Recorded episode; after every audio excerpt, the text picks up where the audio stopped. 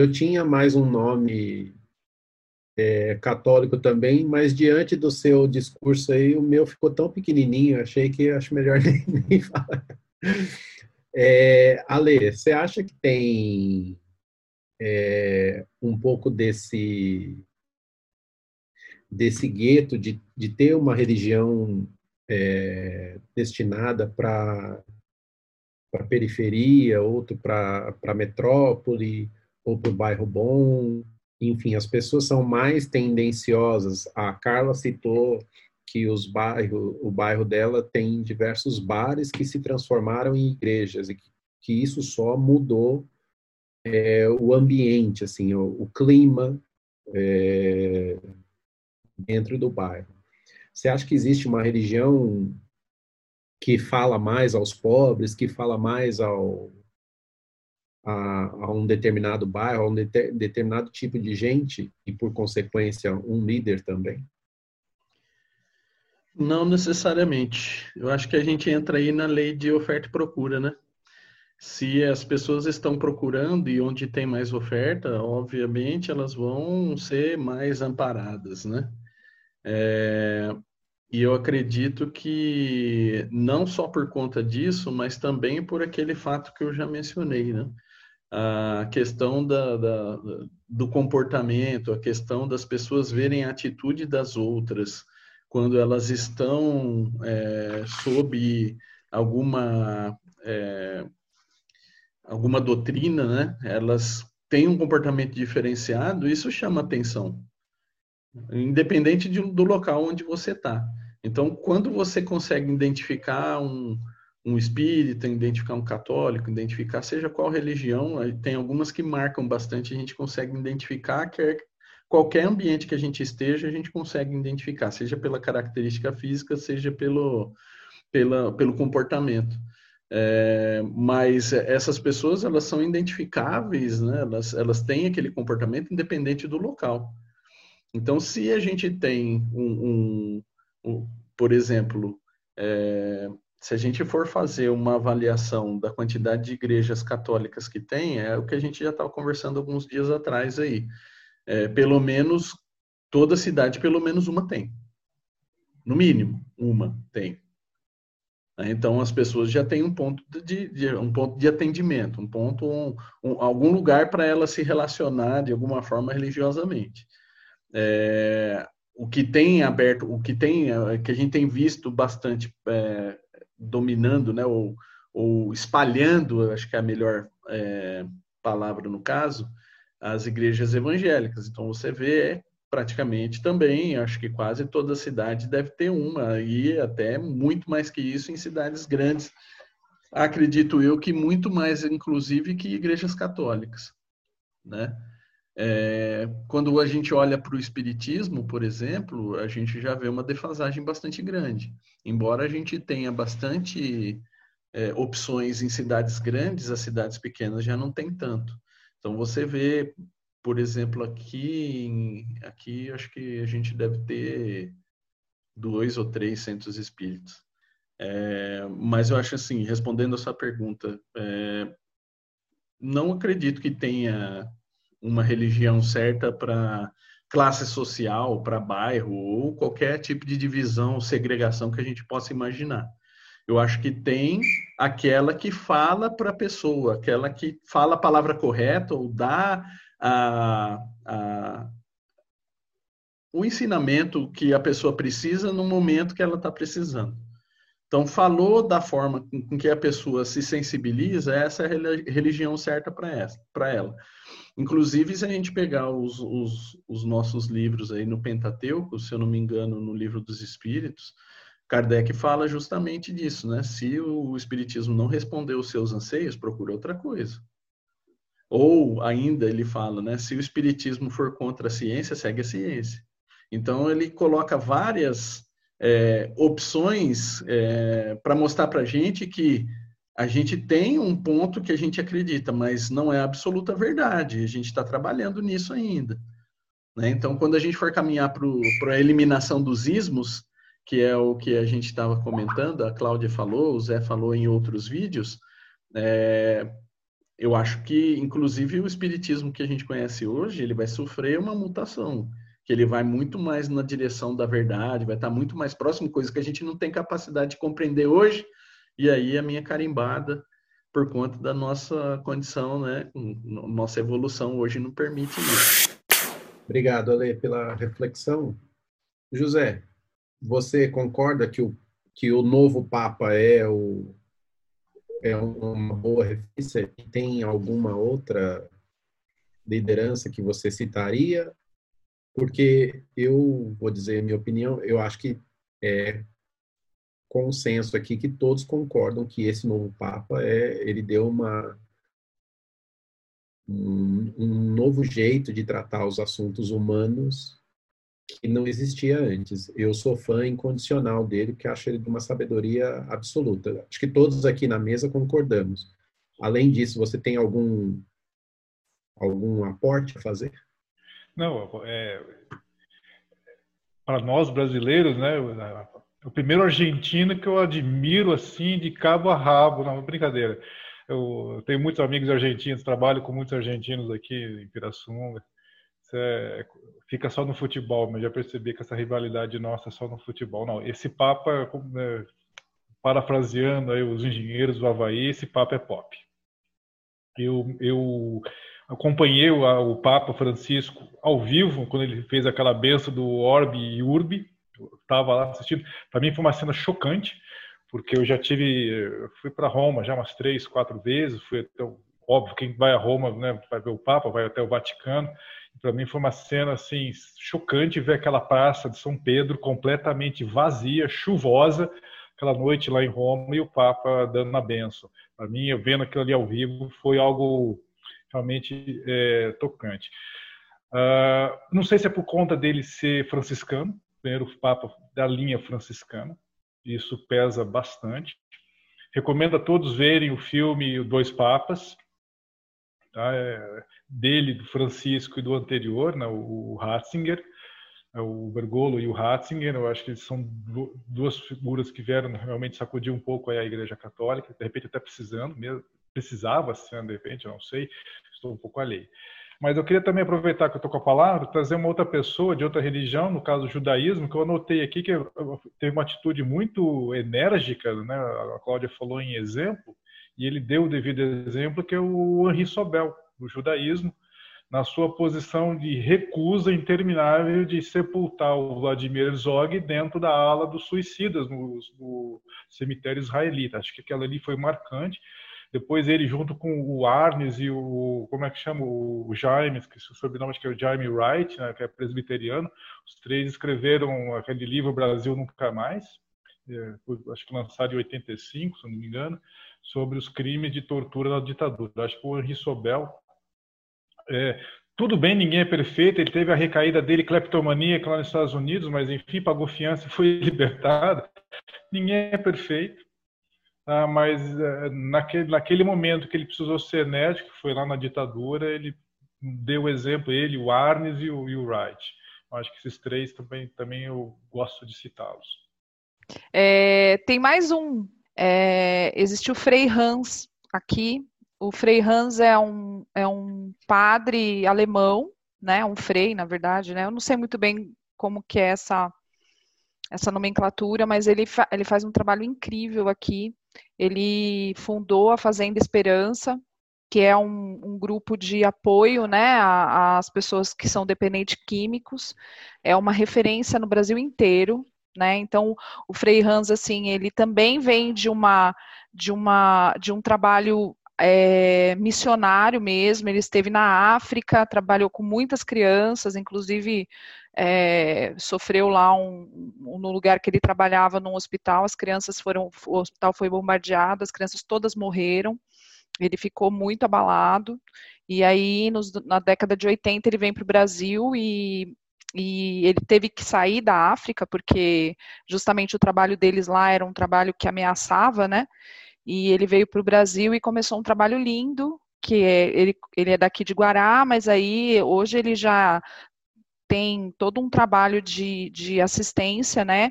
E, e ele preside aí várias, várias associações, enfim, também muito premiado, uma pessoa que é, realmente se dedicou e se dedica, né? É uma pessoa acessível. Muitas pessoas que eu conheço já conhecem, conhecem o Frei Hans, dizem da, da paciência, do carinho que ele tem, sabe? Então é uma pessoa que também merece ser citada, porque é uma pessoa que faz a diferença. Sim, é, eu, eu acho que qualquer exemplo prático funciona para a gente. É, especialmente porque pelo que eu estou percebendo aqui, eu gostaria de é, ouvir a opinião da Carla. É, líder, Carla, líder bom é aquele que coloca a mão na massa, que, precisa, que vai para a linha de frente das culturas humanas? Com certeza, né? Não tem como você ser um líder se você não praticar aquilo que você fala. E eu acho que também é muito difícil para eles, né, colocarem tudo em prática, né? Porque é, eu acredito que eles são mediunizados também, eles recebem muito muita luz da espiritualidade, né? E nem sempre eles conseguem colocar aquilo em prática. Então, é, eles devem viver com um conflito interno assim muito grande também de, de não conseguir praticar tudo. Porque a gente vê lá no livro dos espíritos, dos espíritos, né, que o único ser perfeito que pisou o planeta Terra foi Jesus. Então, acho que, igual o Zé falou, né, ninguém é perfeito. Então, então a gente tem que olhar tudo que eles fizeram e, e bater palma, assim, para os sofrimentos, porque como eles são, eles são linhas de frente, eles são muito massacrados também. Né? A gente vê o Chico Xavier, né, o Divaldo, é, essas pessoas que são linha de frente da doutrina espírita, como que eles são massacrados. Mas a gente fala assim, eu não vou falar de uma pessoa que eu não faço 10% do que ela faz. Então, se você não faz nem, nem 10% do que a pessoa faz, então acho que a gente não tem que falar dela, entendeu? Nem massacrar. Então, eu só posso falar de alguém se eu faço mais do que ela. E se eu também tiver condições de segurar a mão dela e falar assim, vamos fazer junto porque o que os líderes fazem é isso, eles não seguem sozinhos. Eles vão lá e seguram a mão das pessoas e elas começam a segui-los. Então, ele puxa a pessoa para a evolução. Ele carrega as pessoas para aquela evolução. Dentro da, da, denominação que eles, que eles trabalham, né? Igual católicos, espíritas, evangélicos, protestantes, é, todos eles, né? A gente vê que eles lideram porque muitas pessoas seguem e muitas pessoas se transformam e muitos são anônimos, muitos são trabalhadores anônimos. Se a gente olhar Jesus mesmo, né? Tem os doze apóstolos. Vocês já perceberam que enquanto Jesus estava na terra, eles não faziam muita coisa? Eles começaram a agir quando? Aquelas histórias que a gente tem dos apóstolos. Foi depois da crucificação. E cada um seguiu um caminho e foi fazer alguma coisa porque eles ficavam muito ali na barra do Cristo. Então, assim, os líderes também, né? Às vezes a gente fica. Não sei quem falou semana passada que a gente fala de um centro espírita, aquela pessoa é o dono do centro. Para muita gente é importante, mas ela desencarna e aí? Então, assim, as pessoas que tiveram ela como exemplo vão dar continuidade à tarefa, ao, ao trabalho daquela pessoa. Então, porque ela liderou bem, ela fez um bom trabalho, né? Então tem que pôr a mão na massa, sim. Ótimo, obrigado, Carla. É, eu concordo também, eu, eu acho isso. É, embora seja muito difícil, né? Porque é muito fácil, por exemplo, você ter ação social para um, uma pessoa que não tem um cobertor, que não tem uma comida, mas que está num ambiente minimamente controlado, em que você não, você não corre perigo algum, né? A Cláudia citou a, as ações do, do Lancelot e do, do Frei Hans. Eu não sei se vocês acompanharam recentemente o Carlos Wizard, que é dono da Wizard, bilionário e tal, tem diversas empresas. Ele citou uma, ele está passando dois anos no no Nordeste, chegou a ser cogitado para ser ministro e tal, não sei o quê.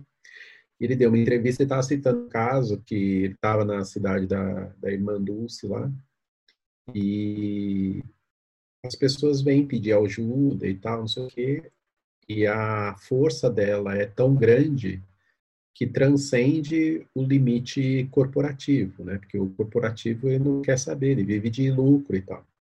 Então, ele disse que num, num determinado momento lá as pessoas chegavam e pediam passagem para ir para uma cidade maior, fazer um exame médico ou é, se tratar de alguma maneira. Um simples papel escrito com a letra dela, dizendo, por favor, atenda essa pessoa, é o suficiente para as empresas de ônibus aceitarem a pessoa como passageiro, mesmo sem dinheiro, sem nada. Falou assim, ó, só, só apresenta esse papel lá na, na rodoviária, o cara te leva onde você precisa. Que é, é uma força de trabalho que transcende o, o ambiente religioso, né? José, é, vou querer colocar um pouquinho de, de tempero aqui. Você acha que um, um, líder religioso ele precisa necessariamente ser sobre-humano, assim, ter qualificações quase de santo, quase de intocável para ser um bom líder religioso? Intocável não, porque hum, vai, tirando Jesus, tirando pessoas assim a nível de Maomé, Siddhartha Gautama, esse pessoal que todos que fundaram religiões, né? Jesus não fundou religião nenhuma, mas enfim, é, esses sim, eles tinham uma condição exemplar. É, mas acho que aqui eu vou citar então um, não um líder religioso, mas eu vou citar um cientista, que é o Thomas Edison. Ah, o Thomas Edison tem várias frases, uma deles que eu gosto bastante, eles chegavam para ele, mas você é o Thomas Edison, você é isso, você é aquilo. Ele falou, opa, pera lá. Ele falava assim, eu não sou nenhum gênio. Ele falava, olha, se, se alguém está me chamando de gênio, eu só vou dizer o seguinte, inspiração é 1%, os outros 99% é transpiração. Então, acho que o líder ele tem que transpirar. Ele tem, que, tem que ir lá vestir meio que a camisa do Thomas Edison e fazer 99% de transpiração. O, o, resto, 1%, tem que ser, pode ser sim a inspiração. Tá? Eu acho que tem um pouco aí também. É, aproveitando que eu tô, também com a palavra aqui, é, ninguém falou do, do, da questão do, do islamismo, do, dos muçulmanos. Eu tive a oportunidade, quando eu morei fora por duas vezes, tanto no Canadá quanto na França, de, de conviver com muçulmanos. E são pessoas, assim, é, a gente tem uma visão totalmente. É, aqui no Brasil, a gente tem uma visão não muito precisa do que é um muçulmano. E se tem uma pessoa que é um grande amigo meu, quando eu encontro, abraço, sei o que tal, é o meu orientador, lá o professor Mohammed, Abdul Majid Mohammed, que é um muçulmano, mas assim, a pessoa extremamente bem-humorada, conta piada, enfim, eles são pessoas, são gente como a gente. Eu morava com dois turcos, é, dois turcos e um iraniano, né, na, na, nossa república e assim nos dávamos muito bem sabe? É, e, gente tem uma visão até um pouco é, é, distorcida do que é um muçulmano. E, e, isso que eu, por isso que eu falo que os ismos vão acabar. Porque nós somos gente como gente todo mundo nós temos uma mesma barca que, essa, que esse planeta. Tá? uma hora nós vamos evoluir como humanidade como todo ah, e isso, para mim, é, todos esses ismos, por enquanto, são mais fictícios, artificiais do que reais. E, enfim, é, e eles seguem, eles, eles são bem religiosos, eles seguem bastante, mas, por exemplo, o muçulmano reconhece Jesus como um profeta, até então não sabia, ele falou: não, Jesus é um profeta.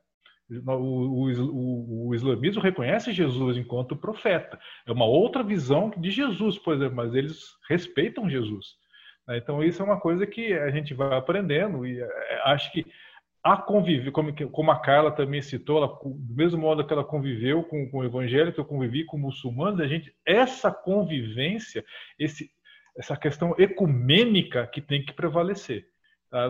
Mesmo que nós estamos aqui é, admirando, citando vários líderes, que bom que a outras religiões chegassem fizessem mesas redondas, como nós estamos fazendo aqui, vamos falar de líderes religiosos, não só da nossa religião, mas de toda e qualquer religião, porque pessoas estão aí para inspirar. Então, o líder tem que inspirar. Ele tem que ser inspirador, independentemente de qual credo, qual linha de religião, qual ismo aí que ele vai seguir. Uh, pegar um pouquinho aí da, da questão que o Sidney levantou, que eu comento bastante aqui com a Cláudia, né? O pessoal, ele costuma, as pessoas costumam é, santificar ou sobrenaturalizar Jesus, né?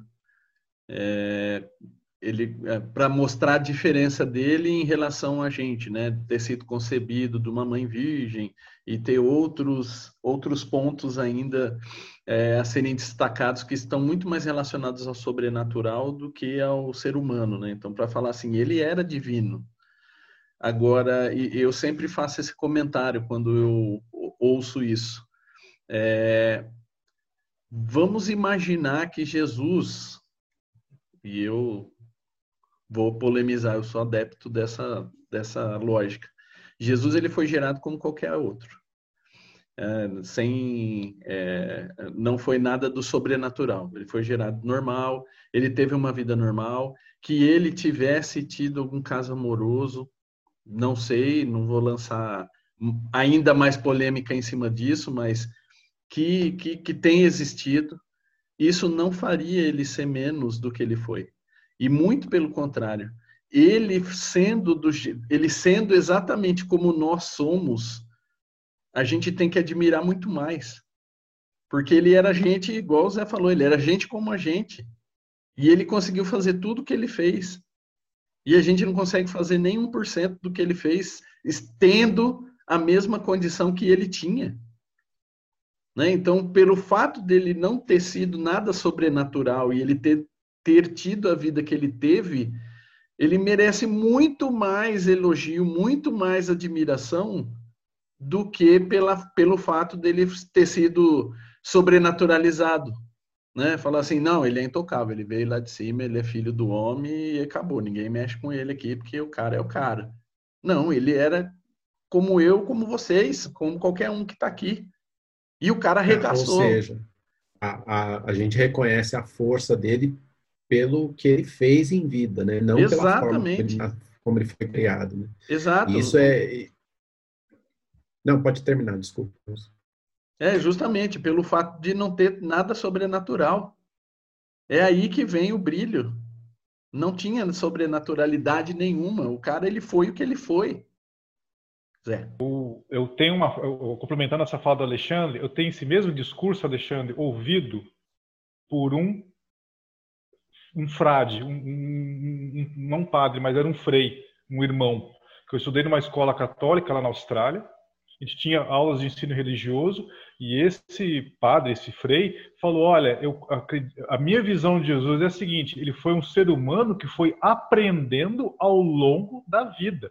Que eu vi isso de um católico, foi, pô, caramba, isso mexeu. Guarda, eu tô vendo, eu tô, eu tô falando aqui, eu tô vendo a imagem, tô, da gente sentado ali embaixo, a gente estava um dia de sol, ele falou assim: não vamos ter aula de religião lá fora. Ele chamou a gente lá para fora, ficou embaixo de uma árvore, como discutindo ali. Ele falou: Olha, minha visão de Jesus é essa. Ele foi um ser humano que esteve aqui na Terra com a gente e foi aprendendo ao longo da sua vida. Ele não foi um cara que já tinha. Sim, a gente sabe que ele tinha toda uma bagagem, mas ouvir isso de um católico, é, é, é para mim, foi algo sensacional, assim, memorável. É, a gente já falou do, dos evangélicos, já falamos dos católicos é, budista, alguém quer citar algum líder budista? Não.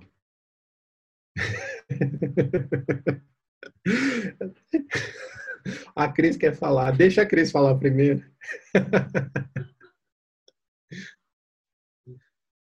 É, vamos lá. É, essa, pelo jeito, é pop também, né? Vamos lá. Vai, Cláudia. Monja Coin. É, lógico, gente. Sou fãzão. Mas pode falar, Cris, Também. depois eu complemento. Não, é, é basicamente é isso. Ela para mim é, é, é, é, outra pop, assim. Concordo com vocês em relação ao Papa, para mim, da, da, do catolicismo. É alguém que me inspira muito, é alguém que me, que, que me faz ter um olhar diferente para a religião católica também. Acho que é, ele veio para, como vocês já disseram, para servir mesmo. E a Monja Coen no budismo, para mim, ela é referência. Ouço, sou super fã, ela é sensacional também. Também tem ações, eu sei que ela tem ações de, de, de, de para arrastar muita gente, mas é, até respondendo, mas meio que fazendo uma pergunta para vocês também, né? É, o líder, além dele, dele, dele ser o líder da, da religião a que ele se propõe, mas ele precisa ter somente ser só uma pessoa que realmente tem esse tipo de ação, né? Como o padre que a Cláudia citou, ou o Papa, enfim, ações efetivas, né? De, de, de ação por mão na massa, ou como é, outras pessoas que não são líderes, né? Não são considerados líderes mesmo nas suas religiões, mas são pessoas que nos trazem palavras ou nos trazem ensinamentos que nos fazem sermos melhores, né? É, é, nos trazem, nos mostram um caminho para uma evolução também grande, né? Então acho que, que, que além disso a, a Monja Coen traz muito isso, os ensinamentos, o que ela fala, me traz essa coisa de querer ser melhor e poder a, a, a palavra dela me, me faz poder ser melhor, né? Trazer uma, uma visão de, de como ser melhor e poder ser melhor.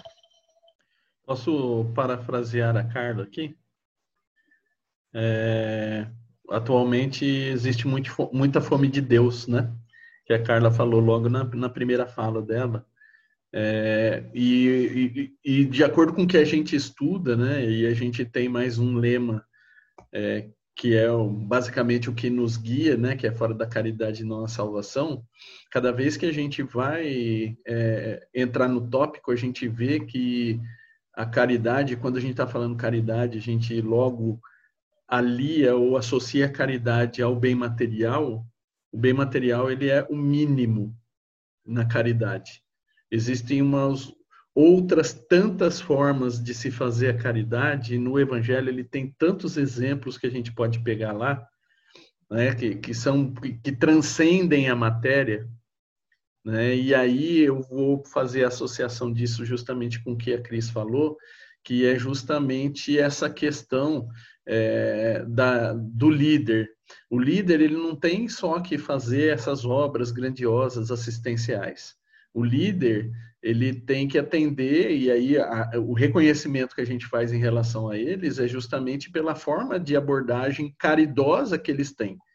Ele não precisa ter essa, essa só essa forma. Ele tem várias outras formas. Uma pessoa que tem uma oratória fantástica, quando ela fala para as pessoas, ela ilumina os corações das pessoas, ela é, é uma forma de caridade.